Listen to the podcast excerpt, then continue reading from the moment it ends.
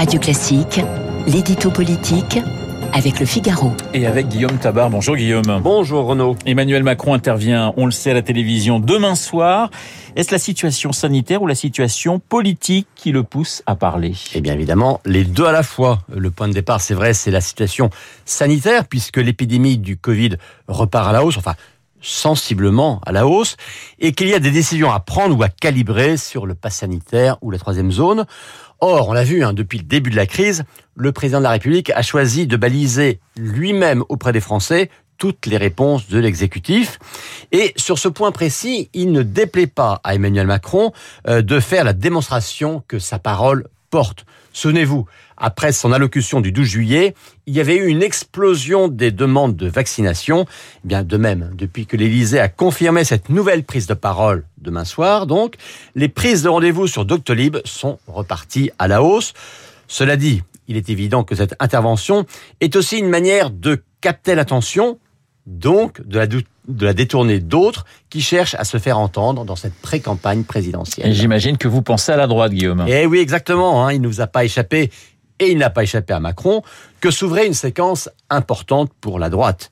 LR a validé la liste des cinq candidats à la primaire interne du parti, on en parlait vendredi. Il y a ce soir le premier débat télévisé entre Michel Barnier, Xavier Bertrand, Éric Ciotti, Philippe Juvin et Valérie Pécresse. Demain, ils seront tous les cinq ensemble à colomber les deux églises pour l'anniversaire de la mort du général de Gaulle. Une image symbolique censée être forte. Bref, le la médiatique, donc politique, devait être donné par la droite.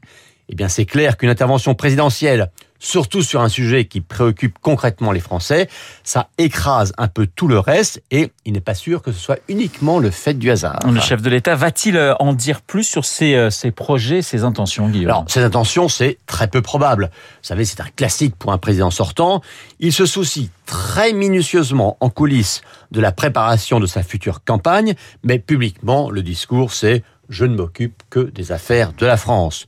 Sur ces projets, oui, il est attendu, parce que ça fait quand même maintenant des mois et des mois qu'il répète que malgré la crise sanitaire, il reste déterminé à réformer, mais que de réformes, on n'en envoie aucune de nouvelle à commencer par celle des retraites qu'il évoque régulièrement, mais dont on a bien compris qu'elle ne se ferait pas d'ici à la fin du quinquennat. Et d'ailleurs, vous verrez que le plus probable, c'est que demain soir, il acte officiellement son report. L'édito politique signé Guillaume Tabar. Tout de suite, mon avis.